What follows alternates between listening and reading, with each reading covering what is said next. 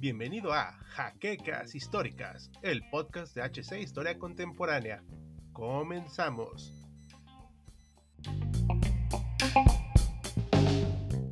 El día de hoy hablaremos de la mujer más fotografiada del siglo XX.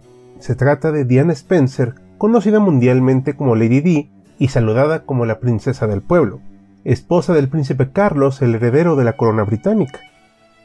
Después del anuncio del compromiso, la futura consorte real fue foco de la prensa británica e internacional que la persiguió literalmente hasta el día de su muerte. Su figura se convirtió en todo un ícono de la cultura del siglo pasado y en este video repasaremos algunos de sus más célebres momentos. Bienvenidos historiadores a un nuevo capítulo de Biografías HC, el cual dedicamos evidentemente a una figura tan importante como Diana. No se olviden de darle manita arriba, compartirlo con sus amistades, puchar la campanita y suscribirse al canal para no perderse ninguno de nuestros contenidos. Y empezamos. Pese a provenir del seno de una familia privilegiada, la infancia de Diana Spencer no fue fácil. Desde sus abuelas, que fueron damas de honor de la reina Isabel, una constante cercanía con la familia real. Pero la infancia mm, es otra cosa. Ella misma en entrevistas declaró vivir literalmente una infancia traumática tras el divorcio de sus padres, John Spencer, conocido como Conde Spencer, y Frances Roch, a la edad de 7 años. El matrimonio se cayó a pedazos por las constantes peleas, la violencia intrafamiliar y las infidelidades. Su madre dejó el hogar para comprometerse con otro hombre, situación que fue muy difícil para la futura princesa. Tras el divorcio, hubo una pelea por quién se quedaría con los niños, y al final ganó el padre. Debido a eso y a la frecuente ausencia de las figuras paternas, Diana pasó gran parte de su vida en internados desde los 9 años y durante su adolescencia, desarrollando una personalidad muy tímida. Pese a eso, se destacó por labores altruistas. A los 16 años se mudó a Suiza para estudiar en el Instituto Videmanet en la comunidad de Rougemont, y después se mudó al barrio de Chelsea en su natal Londres. Este año fue determinante para ella, pues es cuando tuvo el primer contacto con el príncipe Carlos de Inglaterra. Pese a la complicada relación con su madre, cuando cumplió 18 años le regaló un departamento en un modesto barrio de Londres. En ese piso vivía sola y después compartía habitación con sus amigas. Tenía su propio coche y trabajaba como maestra en un jardín de niños.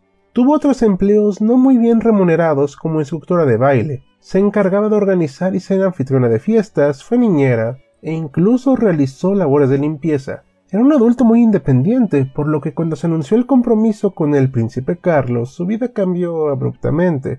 A los 16 años, como ya dijimos, tuvo el primer contacto con Carlos, el futuro rey de Inglaterra y tal vez muy al futuro. Pero la diferencia de edades era abismal ya que el príncipe en aquel entonces tenía 29 años, llevándole prácticamente el doble de su edad. Fue en una fiesta familiar de la familia Spencer, donde se conocieron, y en ese entonces Sara, la hermana mayor de Diana, estaba saliendo con Carlos. La hermana declaró a la prensa, en un tono tal vez sarcástico e inconveniente, que tenía varios pretendientes y que nunca se casaría con Carlos aunque fuera el rey de Inglaterra, esto lo ofendió bastante y dio por terminada la relación, aunque tuvo voz de profeta, ¿no les parece?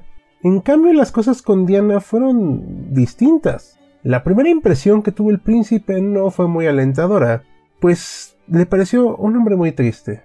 En cambio, Carlos contó a la prensa una vez anunciado el compromiso en 1981 que Diana le pareció muy alegre, divertida, atractiva y llena de vida a sus 16 años. El segundo encuentro se dio tres años después, Diana ya con la mayoría de edad y Carlos libre de cualquier compromiso, eso aparecía. Por medio de un amigo en común acudieron a una barbacoa en fin de semana en el condado de Sussex. Diana ya sabía de antemano que Carlos estaría allí. Unos amigos me pidieron que me quedara con ellos en Sussex y me dijeron, el príncipe Carlos va a estar. Y pensé que no lo había visto en años declaró Diana en una entrevista. Añadió también, Él acababa de romper con su novia, además de que su amigo y mentor, Louis Moonbottom, había sido asesinado. Creí que sería bueno verlo. Estaba poco impresionada. El encuentro de los dos parecía que ya estaba predispuesto. Él estaba absorto en mí. Estábamos hablando de Moonbottom y su novia, y le dije, ¿debes estar tan solo? Es horrible verte caminar por el pasillo con el ataúd de tu mentor. Espantoso. Necesitas a alguien a tu lado. Entonces se lanzó sobre mí y empezó a besarme y pensé, oh, esto no es lo que hace la gente normal. Y estuvo encima de mí durante el resto de la noche, siguiéndome como un cachorro. Después de esa ocasión, Diana y Carlos se vieron solo trece veces antes de que el príncipe le propusiera matrimonio. El cortejo fue algo extraño para Diana, según cuenta ella misma. No era consistente en su cortejo. Me llamaba todos los días durante una semana y luego no me hablaba durante tres semanas. Muy raro, pensé. Bien, bueno, él sabe dónde estoy si me quiere. En septiembre de 1980 la prensa hizo pública la nueva relación del futuro rey de Inglaterra, y para febrero de 1981 el Palacio de Buckingham anunció el nuevo compromiso real.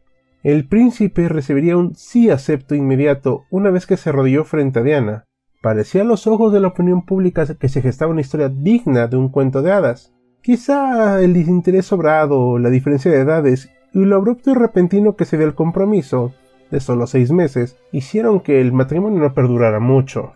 Para bien o para mal, la prensa británica jugó un papel determinante en la vida de Lady Diana Spencer una vez que se dio a conocer su noviazgo con Carlos. Después de llevar una vida tranquila en un apartamento propio, manejando un pequeño automóvil, ahora las miradas y cámaras fotográficas la seguían a todos lados. El príncipe Carlos y Lady Di se casaron en la Catedral de San Pablo el 29 de julio de 1981 y para la opinión pública y la cultura popular fue la boda del siglo, pues fue televisada para más de 700 millones de televidentes alrededor del mundo y citó a más de 600.000 personas en las calles de Londres. Los invitados fueron aproximadamente de 3.500. Todo el evento real fue digno de comentar, desde el lujoso vestido que usó la nueva princesa real, hasta el icónico beso que sellaba el compromiso ante los millones de espectadores. Para los británicos fue un día de fiesta y tuvieron el día libre para celebrar. Hubo pequeños errores que se traducen al nerviosismo que vivía la nueva pareja real. Por ejemplo, la princesa Diana al pronunciar los votos cambió accidentalmente el orden de los nombres de su novio. Carlos Felipe, por su lado, no supo ofrecer sus bienes materiales y terminó por decir te ofrezco tus bienes.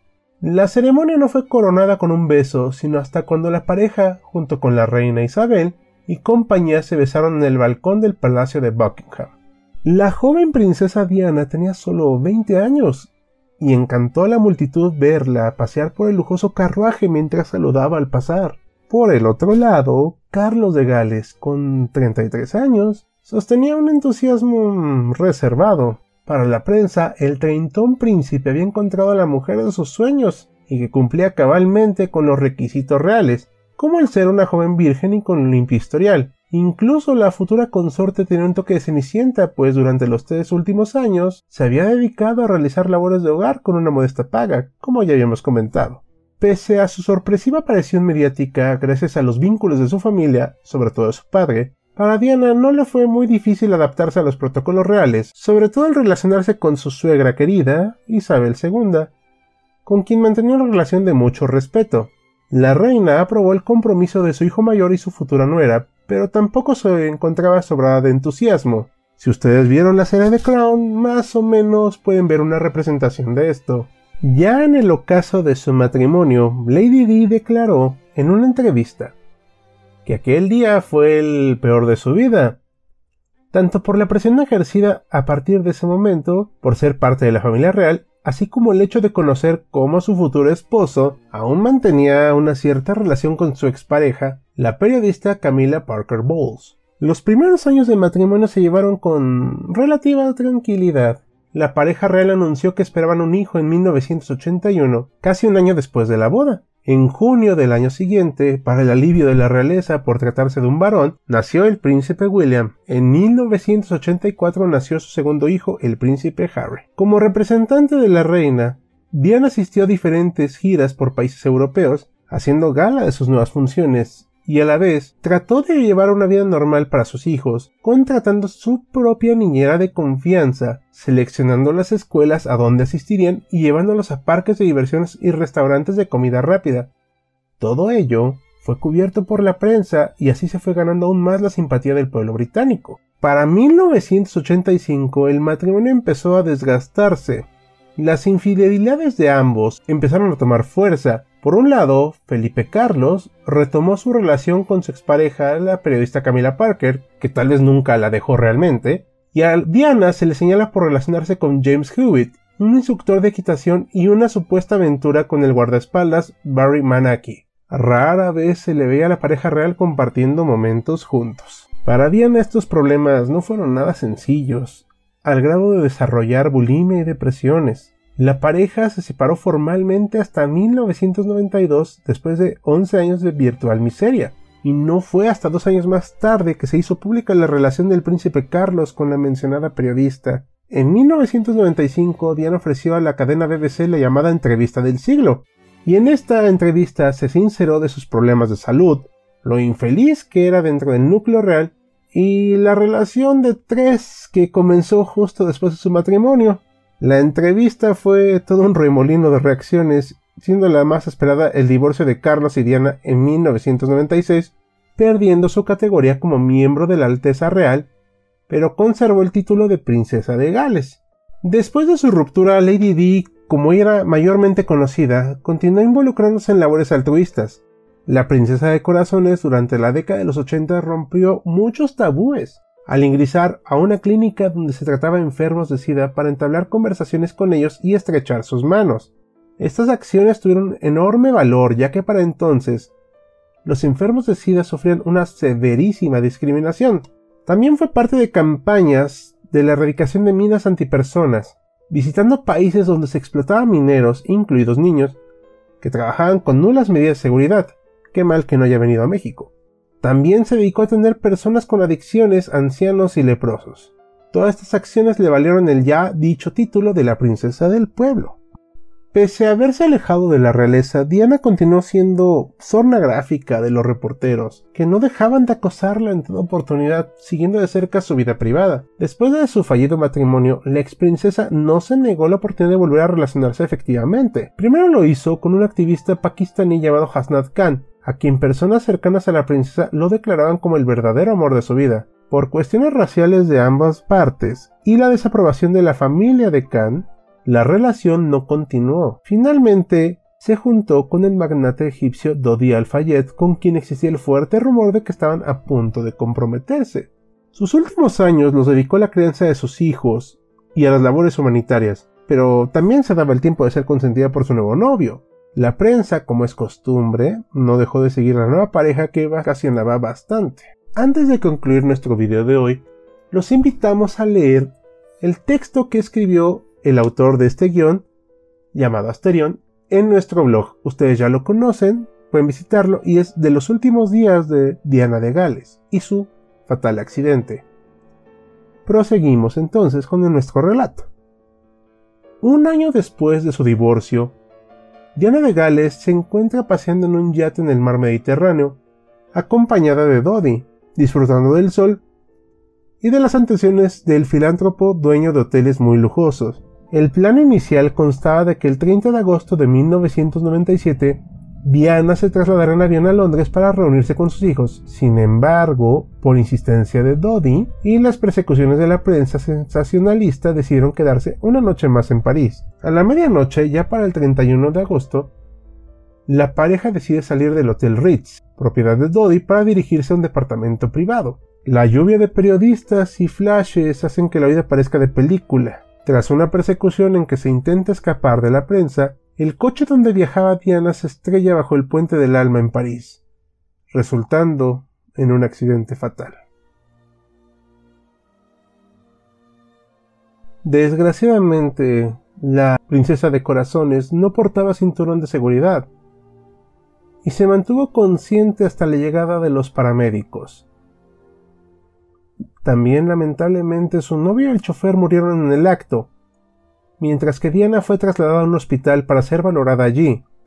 Sin embargo, una herida en el peor sitio, cerca de su corazón, provocaron un desangramiento interno que concluyó con su vida. A partir de este momento, nace la leyenda de Lady Di, insertándose por la eternidad en la cultura británica y se abrieron dudas de lo que provocó el fatídico accidente.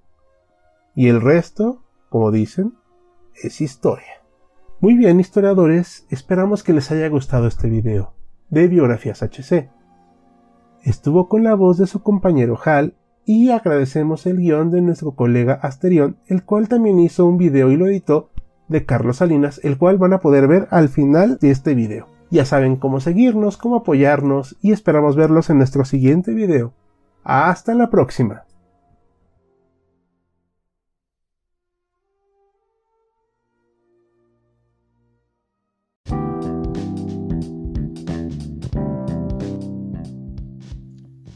Esperamos la siguiente semana en un nuevo episodio de Jaquecas Históricas, el podcast oficial de HC Historia Contemporánea.